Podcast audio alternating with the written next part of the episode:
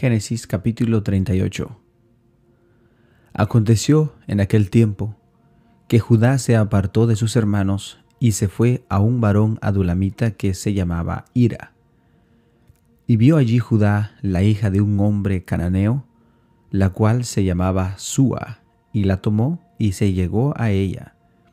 Y ella concibió y dio a luz un hijo y llamó su nombre Er. Concibió otra vez y dio a luz un hijo y llamó su nombre Onán. Y volvió a concebir y dio a luz un hijo y llamó su nombre Sela. Y estaba en Kethim cuando le dio a luz. Después Judá tomó mujer para su primogénito Er, la cual se llamaba Tamar. Y Er, el primogénito de Judá, fue malo ante los ojos de Jehová y le quitó la vida a Jehová. Entonces Judá dijo a Onán, Llégate a la mujer de tu hermano y despósate con ella y levanta descendencia a tu hermano. Y sabiendo Onán que la descendencia no había de ser suya, sucedía que cuando se llegaba a la mujer de su hermano, vertía en tierra para no dar descendencia a su hermano.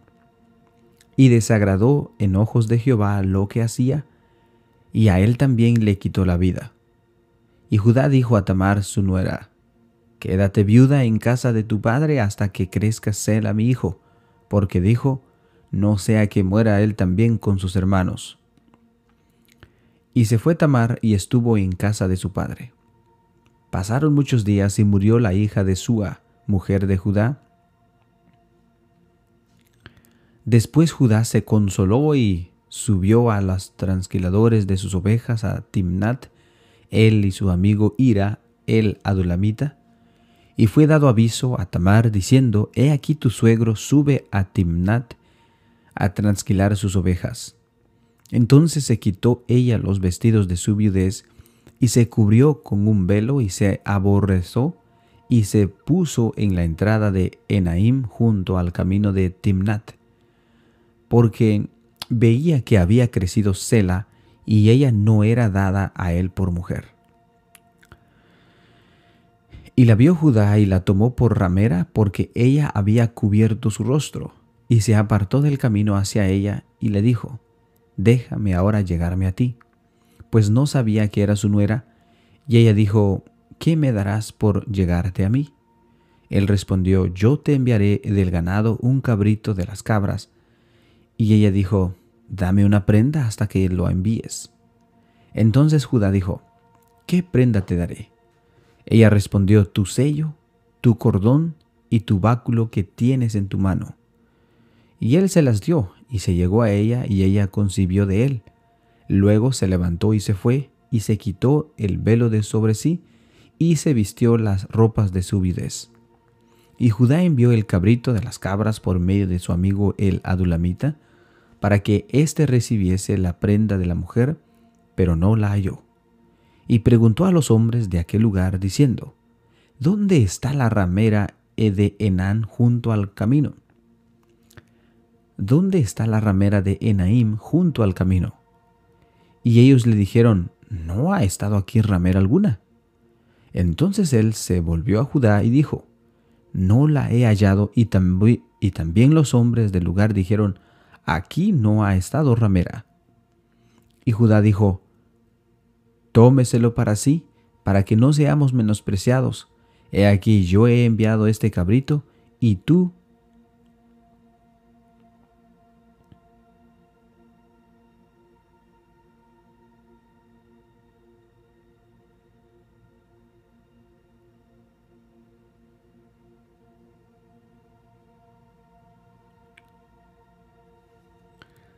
Y dijo Judá, tómeselo para sí, para que no seamos menospreciados.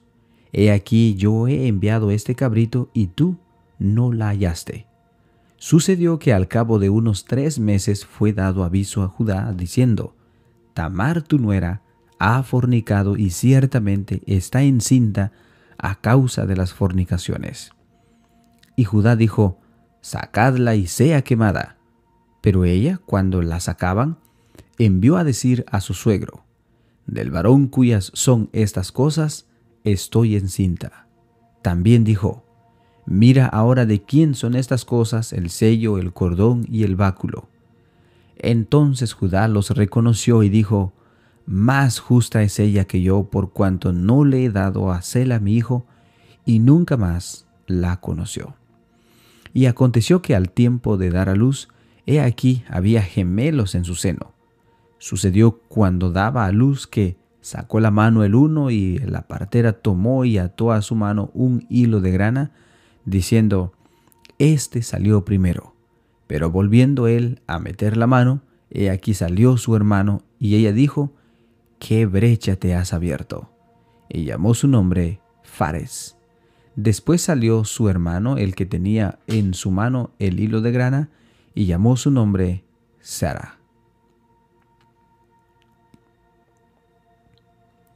Génesis capítulo 39 Llevado pues José a Egipto, Potifar, oficial de Faraón, capitán de la guardia, varón egipcio, lo compró de los ismaelitas que lo habían llevado allá.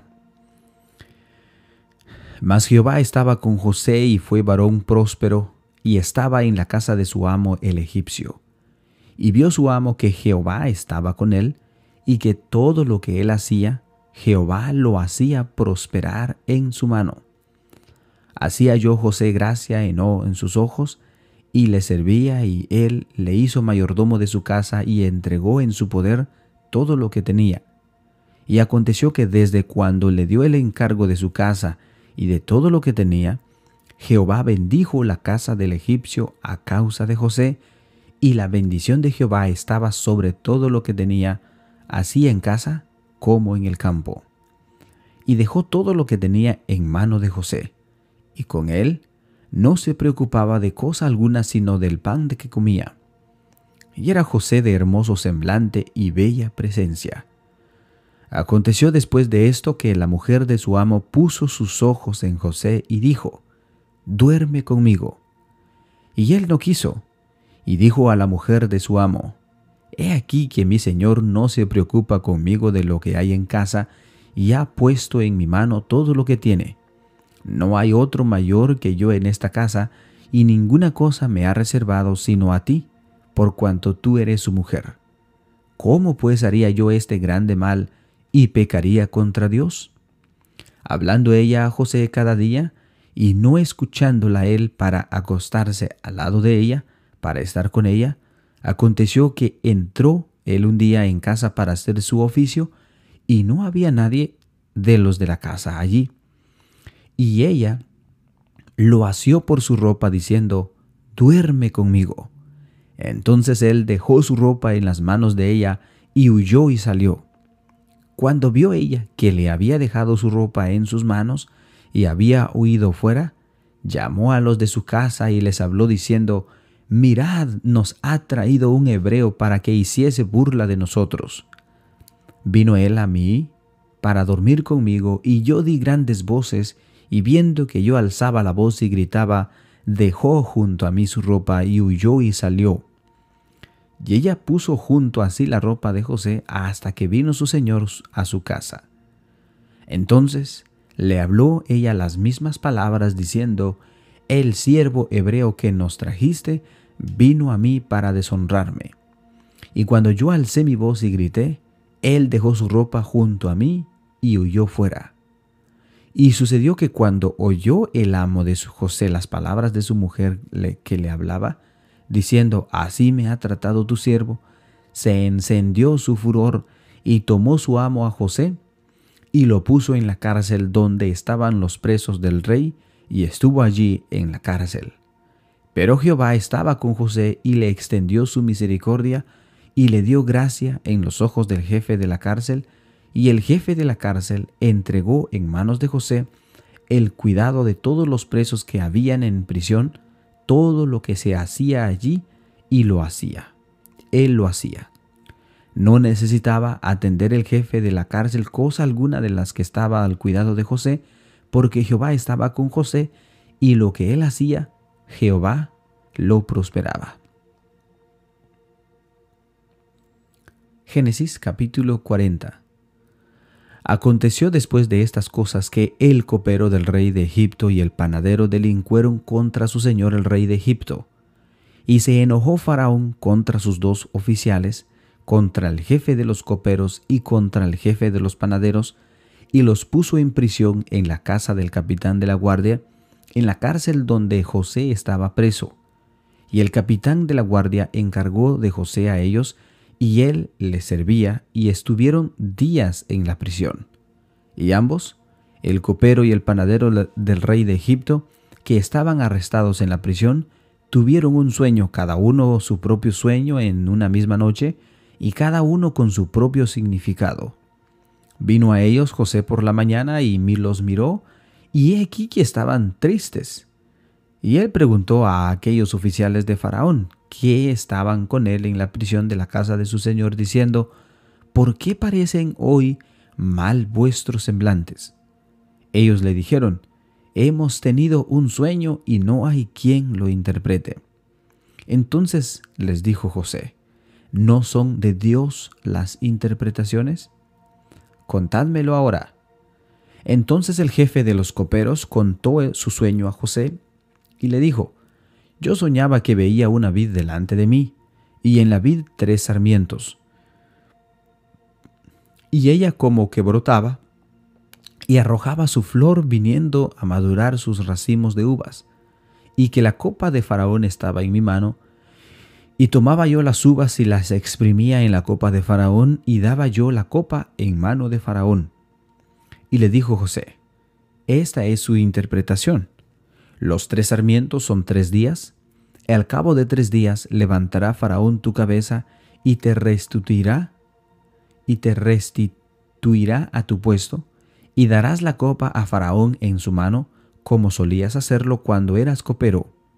Acuérdate pues de mí cuando tengas ese bien y te ruego que uses conmigo de misericordia y hagas mención de mí a Faraón y me saques de esta casa, porque fui hurtado de la tierra de los hebreos y tampoco he hecho y tampoco he hecho aquí por qué me pusieron en la cárcel. Viendo el jefe de los panaderos que había interpretado para bien, dijo a José, también yo soñé que veía tres canastillos blancos sobre mi cabeza.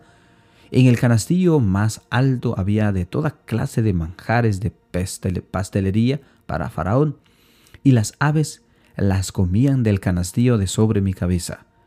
Entonces respondió José y dijo, Este es tu interpretación. Los tres canastillos tres días son, al cabo de tres días quitará Faraón tu cabeza de sobre ti y te hará colgar en la horca, y las aves comerán tu carne de sobre ti. Al tercer día, que era el día del cumpleaños de Faraón, el rey hizo banquete a todos sus sirvientes y alzó la cabeza del jefe de los coperos y la cabeza del jefe de los panaderos entre sus servidores, e hizo volver a su oficio al jefe de los coperos, y dio éste la copa en mano de Faraón, mas hizo ahorcar al jefe de los panaderos como lo había interpretado José. Y el jefe de los y el jefe de los coperos no se acordó de José, sino que se le olvidó.